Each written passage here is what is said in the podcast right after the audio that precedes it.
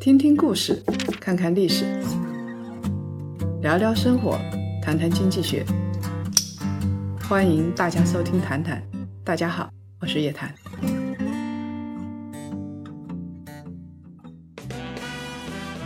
各位檀香，大家周五好，又到了咱们谈谈的时间。这一期呢，咱们这个谈谈不简单，是咱们叶老师为大家定制的特别版。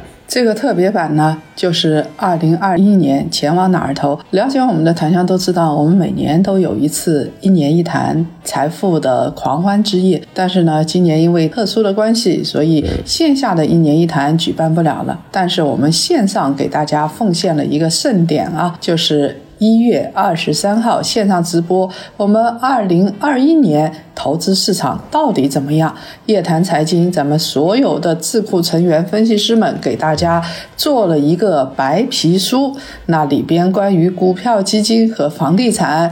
都会有我们自己的独到的分析。那今天呢，这一期特别版，我们就来跟大家说一说股票市场到底怎么样。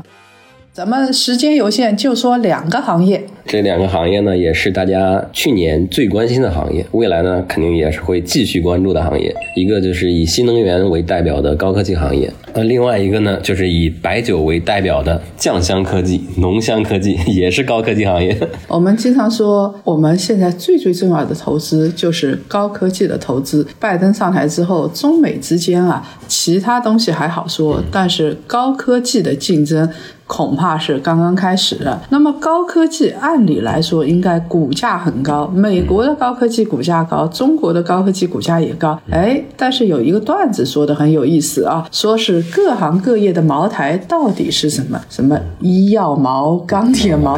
所以中国的股市里边所有的锚顶都是茅台。那么我们就知道了，事实上让大家赚钱，大家觉得比较安心的，反而是茅台。那我们就得说道说道，到底是高科技好还是茅台好呀？那我们先聊聊这个高科技啊。去年呢，有一个很有意思的数据，就是高盛做了一个不盈利科技指数。这个指数里面呢，就是全球主要的独角兽公司、创业公司，像特斯拉、Uber 这种，这个样本还是很多的。每家公司的权重不超过百分之五。大家可以看到，这个指数在之前的七年的时间、五年的时间内。都是在一百到一百二这个范围波动，看起来好像不动啊。这个高科技企业也没有怎么涨嘛。但是呢，话说到了二零二零年就不得了了，高科技的指数啊，从一百二十一路上升到了四百，涨了四倍多。对，涨了四倍，我的天哪！就一年的时间，而且啊，全部都涨。龙头企业涨，独角兽涨，普通的高科技企业、不盈利的高科技企业也在涨，那大家就很害怕，二零二一年是不是一个泡沫啊？二零二一年会不会崩溃掉？它上涨的逻辑到底是什么？那我们来说一说特斯拉和蔚来，它上涨的逻辑到底是什么？不盈利啊！像蔚来，经常有人吐槽蔚来，说买一辆亏一辆，啊，那为什么还在涨啊？其实这个就是经典的这个困境反转的案例嘛。就之前公司股价跌到一块多的时候，大家觉得这个公司明天就要破产了。然后呢，哎，他挺过去了。因为我跟李斌，包括他们那个合伙人有接触过，就是他们内部讲公司是怎么看待这个事情。就是他们当时是账上的这个现金马上要烧完了，然后车的销量也不行，就是公司内部梳理了一下要怎么活下去，最后呢得出了一个方法吧。就先把这个销量搞上去，那个时间呢，李斌就是什么都不管，先把这个公司的销售给弄上去，每个月这个销量，那你搞到四千、五千，销量搞上去之后做什么呢？出去融资。那你去融资，你就是吧好谈了嘛？哎，你看我这个销量起有起色了。所以我们看到啊，高科技企业里边啊，它的逻辑其实你不要去管它赚不赚钱，它有一个培养期。这个培养期啊，你给它估值也是很好的。比如说，我们就像一个小孩一样，这个小孩生下来啊，家境不错，教育不错，浓眉大眼。这个时候呢，你就要给他一个估值，这个估值还不低哦。虽然他还没开始赚钱，等到他真的开始赚钱的时候啊，说不定想象的空间就给封堵住了。这一件事情跟特斯拉，然后跟亚马逊同样也是如此。他从来没赚过钱，包括京东一直不赚钱，但是呢。它长得浓眉大眼的，比较好，又是细分的头部领域。那我们再来看政策这一块啊，大家都知道，中国、美国最重要的投资领域。就是高科技，那这些高科技，不管是生物制药，还是新能源，还是芯片这些东西，本质上就是含着金汤匙出生的。它只要在这些领域里边是细分的龙头企业，那给的估值就不会低。而且大家记住了，这两年政府在下大决心，把资金引导到。高科技企业里边去，我们就这么说吧。二零一八年开始，资金已经跟大家其实明说了，不知道大家听不听得懂，就是房住不炒。你不要再把大笔的资金放到房地产领域去了。你大笔资金不进去，那资金它就有地方得是一个沉淀的池子，沉淀的池子就是金融市场、股票、基金。所以大家看到基金已经疯成什么样了吧？又是一个千亿规模的基金啊，又起来了。那个张坤基金经理，另外一个呢，就是放到股票市场里头去。股票市场里头只有几个地方是能放的。第一，高科技企业注册制。不断的上市，不断的沉淀资金。第二个消费，就是林源说的，跟嘴巴相关的。我能够看得懂茅台怎么上涨的呀？茅台的营收，尤其是净利润到底怎么样？看得懂，大家就疯狂的投茅台。但是最近，我想跟大家说的是，二零二一年又出现了一个很大的变化，就是茅台这些白酒股啊，也出现了变化，资金主要的是被引导到。高科技和高端制造领域去了。其实说起这个白酒啊，行业是好，但是呢，这个估值我们也看到了。二零一八年的时候是二十倍估值，多少？对，二零一九年的时候是三十多倍，嗯，现在行业平均是六十倍。我除了看估值之外，我还看那个它的总市值。如果这么下去的话，我们的万亿市值的公司全都是白酒。嗯，对，现在茅台二点五万亿，嗯，五粮液一点一万亿，海天酱油六千五百亿。你说啊，万亿市值的东西啊，是反映了一个时期的风口。对，如果说资金全都到白酒里边去，然后呢，我们的万亿市值股全都是白酒股的话，那我问大家一个问题：如果到时候真的芯片卡脖子了，或者台海发生点什么，那我们让茅台冲锋陷阵，这显然不现实嘛。其实这些白酒啊，已经变成第二财政了。跟大家说说这个事情啊，各种划转，嗯，划转到地方国资，嗯，充实这个社保基金。什么叫做第二财政呢？就是说贵州没钱的时候发债啊，是由茅台来发，啊，就相当于茅台这么一家国资，它要发地方债了。另外一个呢，社保不够了，也是茅台来搞，白酒来搞。所以安邦啊，我们知道。那不是安邦保险啊，安邦智库他就发了一个东西，他说现在是成立爱国基金。其实，在我眼里啊，这个有点敏感，应该叫做财政基金，地方财政基金啊。古井贡酒百分之六划拨给地方财政，茅台和五粮液划拨给了地方财政，珠江钢铁百分之七点四九。划拨给了地方财政，所以呢，他说中国资本市场上一批最富的、实实在在赚钱的上市公司，都逐渐逐渐的归了地方财政，或者说地方财政收了一笔税，这就是财政资产了。那怎么办呢？他还出了个主意，他说成立一家共同的爱国基金，由阿里巴巴。农夫山泉、腾讯、百度、平安来投资，直接交给财政部去运营。我觉得这个前半段可以啊，后半段有点离谱，不好操作。呃，这个还是比较难操作的，对，还是比较难操作的。你想，中投搞了多长时间？但是呢，有一点是可以肯定的，就是我们现在所说的消费类的股，包括金龙鱼，它上涨了一定的阶段，我觉得暂时啊，这只是我的个人观点啊，我认为暂时是到达了一个头部。那么大家呢，在动荡期呀。可以获利了结，你也赚了那么多钱了，该心平气和了吧，获利了结。同时呢，财富这个东西要大家分一分。你赚了钱了，地方政府为什么不能赚钱啊？社保基金，你说东三省长春高新，那没有这家企业那还行。这个时候，我们大家就要做好充分的心理准备。消费类股是很好，很重要，但是我们跟可口可乐毕竟不一样。如果说我们的消费类股特别好，就会影响资金到高科技企业里头去，就会影响到。地方财政，所以呢，当这个池子大到一定程度的时候，我们会做两件事情。第一件事情，这个池子不要再给我挖深挖大了。你像这个白酒，你要。再有更多的企业上市，不太合适吗？这些名酒企业也差不多都已经上市了啊。呃，还差一个郎酒。那咱们呢，再把水龙头开开。这个水龙头开开呢，是调节水位的。你这儿赚了很多钱，这边也赚点钱，那这个压力就均衡了。那这个就是我们所说的消费类股。正是因为如此，我们对于茅台，我们对于像金龙鱼这些企业，认为这个还会到。一万多亿、两万亿会的，但是它需要沉淀一段时间。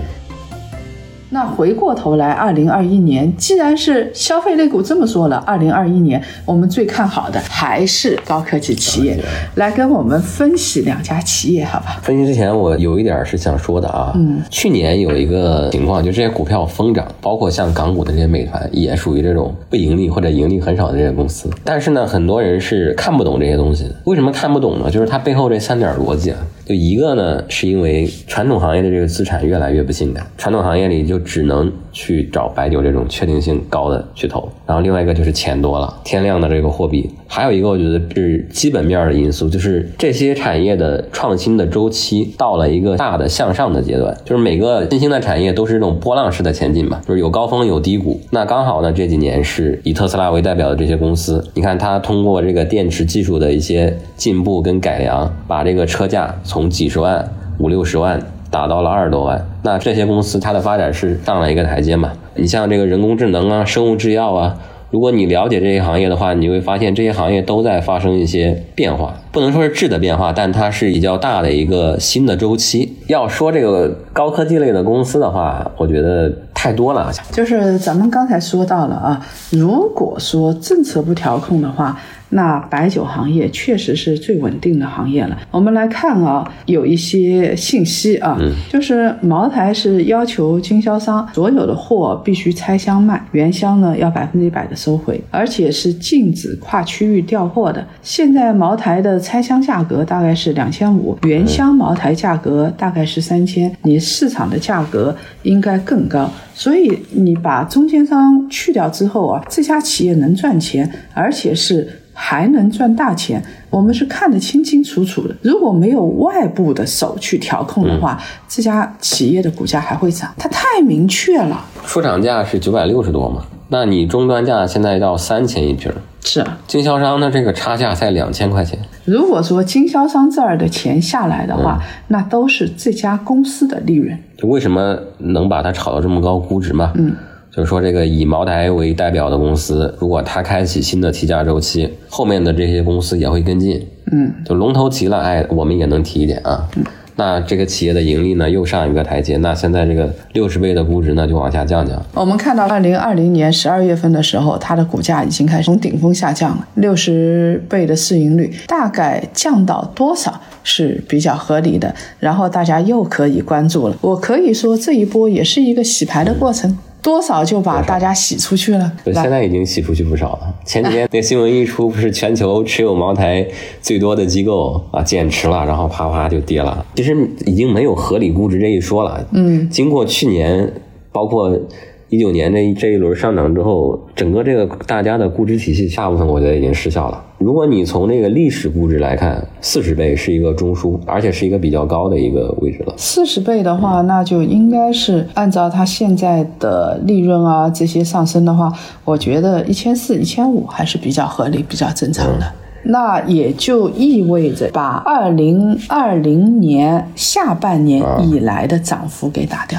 这个给大家说的是投资有风险，入市需谨慎。我们今天只是给大家做一个分析的参考而已啊。刚才菠萝说，哎，我了解的太多了高科技，那我到底应该看哪两家啊？我们就看看新能源车里边的它的上游的原材料。老师，您是不是说钴镍锂？对，您想听哪个？你跟大家讲一讲锂业的逻辑吧。锂业是这样，其实呢，整个行业的变化还是挺大的。就是从一四年电动车的周期开始之后，最开始呢，这个锂业涨得比较多的是碳酸锂。首先，我跟大家讲一下碳酸锂跟氢氧化锂这两个品种。像比亚迪跟宁德时代做的这种磷酸铁锂电池，它用的这个锂源是碳酸锂。像这个三元电池。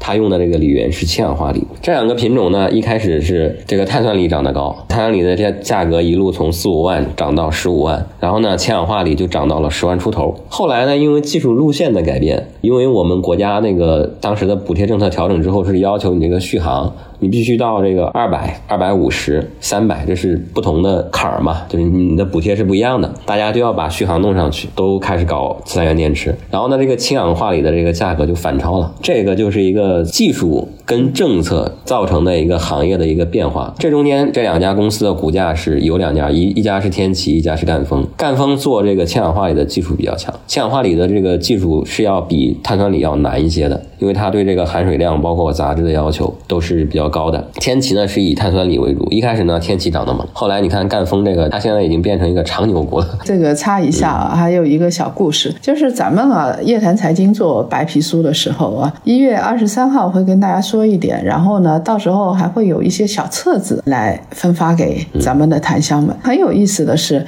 我们因为做这份报告时间比较长嘛，当时我们一个半月前在说股票的时候说赣锋锂业很好，我们大家还在探讨这个问题。菠萝提出来赣锋锂业不错，结果等到真的这个白皮书发布的时候，赣锋锂业已经涨上天，股价上天了啊！呃，现在是这样，就是买方是比较看好明年的资源的涨价的情况的，因为现在这个碳酸锂已经超预期，直接涨到八万以上了，就之前最低跌到四万嘛。反而是氢氧化锂现在这个价格不行，磷酸铁锂又反超了。你看你要投这个高技术行业有多难啊？这些变化是你个人投资者你很难去掌握跟预判的，都是那些天天跟踪这个上游、中游、下游跟工信部各种文件的人啊，他们才能去搞明白这些东西。所以呢，就是我们也需要更多的知识来武装自己啊。所以大家要看白皮书，而且一定要跟。基金经理、专业投资者去同频。那么刚才说的是天齐锂业跟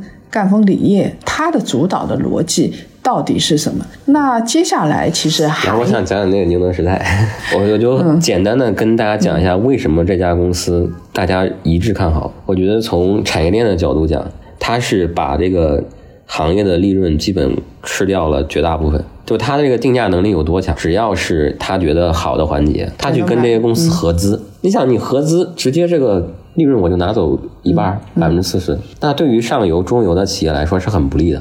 我们刚才讲了天齐赣锋，但是如果长期看，我是不太看好资源类企业的。有资源类企业，一个是它的业绩波动太大，你的持股体验会很差；另外一个就是新能源，它毕竟是一个技术性的行业，你肯定需要找这个行业里技术壁垒最强的公司。宁德时代从技术上讲，它强在哪儿？我分析过它所有的专利，就是它在电池环节的布局，就是电芯环节呀，它不自己研发所有的技术，像这个。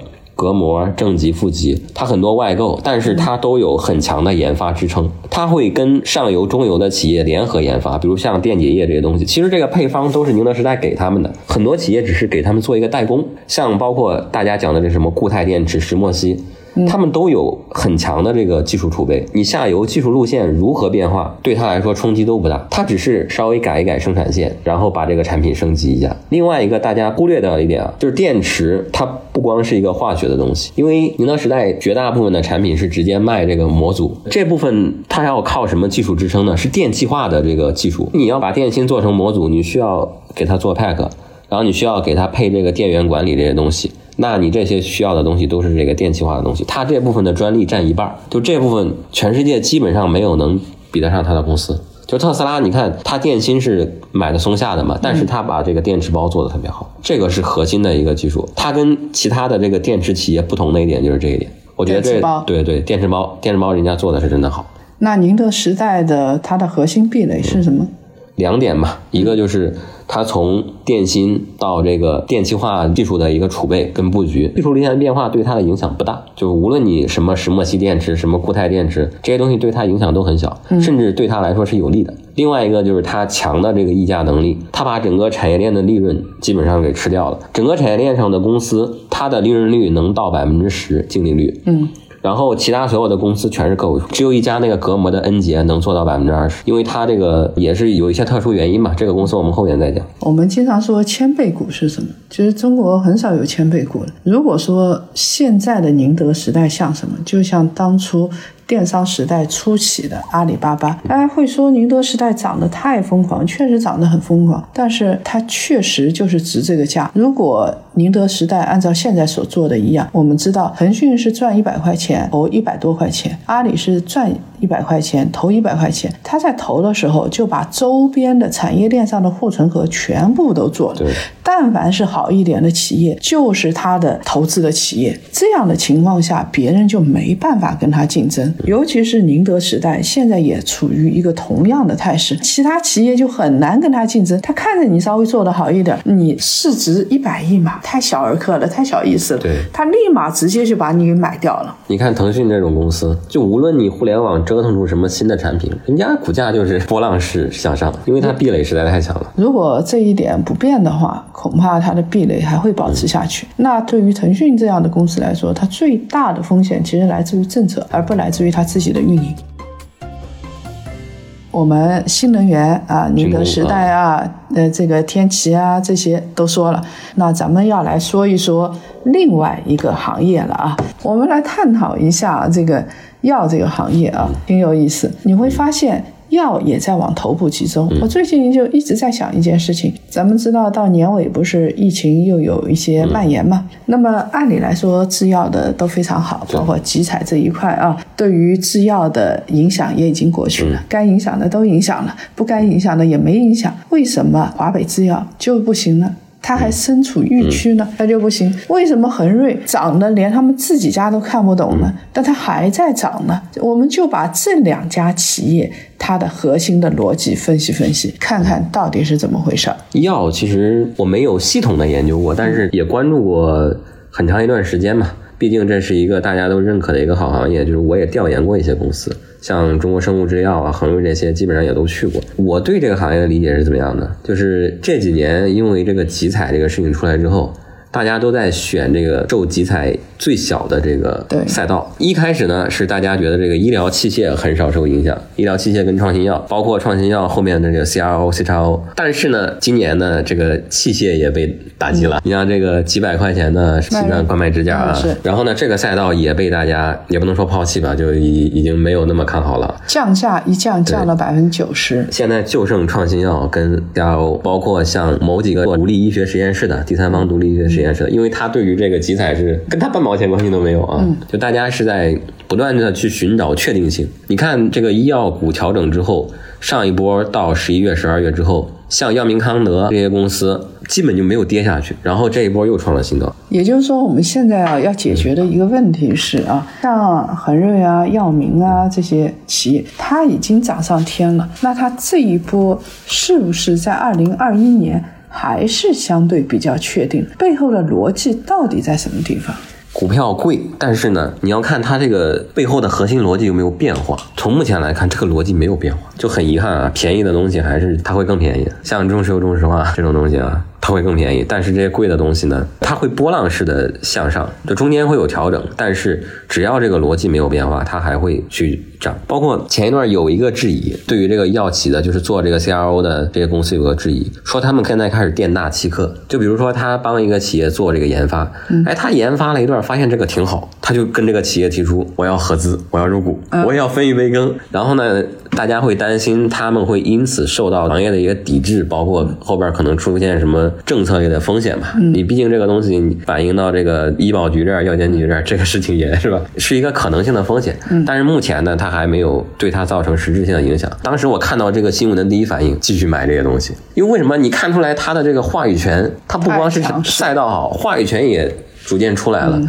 那你看一看这新闻，哇，这种公司你你不买它买什么？所以啊，很明确的是，大家看啊那些对标的东西，像这些高科技的生物制药企业啊，你只要继续做，你只要是原研药啊这一块创新药继续做，那政策就是支持的。政策现在反垄断反的就是你还不是太创新，然后你又把这个中小企业全都搞死了。对你靠这个资本呃去垄断啊，是的，那么我们看到，像这些头部的创新药的企业，在中国，它是要跟谁对标的呢？它是要去跟什么辉瑞啊这些企业去对标的。这也是从去年到今年，就是关于新冠疫苗这个事情，一会儿说中国这个药，一会儿说这个美国那个药，欧洲那个药，然后一会儿说俄罗斯的药，大家都在抢什么？其实就是在抢生物制药研发的制高点制高点，谁是全球最牛的？对，这速度最快的。俄罗斯说我的这个疫苗的有效率百分之八十，大家呵呵一笑对就过去了。然后呢，欧洲的那家他说的是自己有可能到百分之八十、百分之九十，包括辉瑞也在说这个事情。那大家还是比较重视的。但是你如果是注射下去出现了一些负面的东西，那报道就很多。我们经常会看到这样报道。国内当然是当仁不让，我们的什么生物科技奖，包括是奖励的那些，都是最高层出来来奖励这些科学家的，里边就是有关于做疫苗的。所以我可以非常明确的说。只要是他们自己不作死，按照现在这样的规则，就是把这些头部的企业当做中国未来的辉瑞、默沙东这些企业在培育。对。而且创新药这个东西，刚才老师讲到疫苗嘛，辉瑞那个疫苗，你像就是他跟那个 BioNTech 合作的啊，他们用的是 mRNA 技术。复星是跟他们有一个合资，然后复星自己也有一些做这个 mRNA 疫苗的公司，但是国内的其实都很小。他们是世界上第一个把这个技术用到这个量产上的。我们可以看到，这个行业的技术是在不断进步的，从这个化学制药到这个生物制药。包括以后的这个基因编辑的技术，以后的这个空间想象力，甚至比这个新能源什么是要更大的。因为毕竟人的生命是无价的，你为了你的健康，为了你的生命，愿意付出的价钱是其他的商品不能比的。所以啊，我们也可以看到像。这样的企业，它这个源源不断上升的最根本的原因，所以集采这一块有哪些企业啊是不能投的呢？那也很明确，也就是说，集采一刀下去，你的利润全没了。那这样的企业，它显然表面上是医疗企业，但它肯定不是创新企业，它肯定就是一般的制造企业，通过集采的方式，或者是通过其他的方式，它把你的利润。控制在一定的水平，让你活得下去就行了。反正你也不能做出更大的贡献，你也不能让中国的高端制造有一个很大的进步。那我就把你卡死了。我觉得最后集采也可能会出现一个新的大的公司。这个逻辑是这样：就是他把价格杀的足够低了之后，这个玩家会越来越少，最后可能剩一两家。他做很多种的这个仿制药、低端的药，它变成了一个制造业公司，它不是一个高科技公司，它靠量。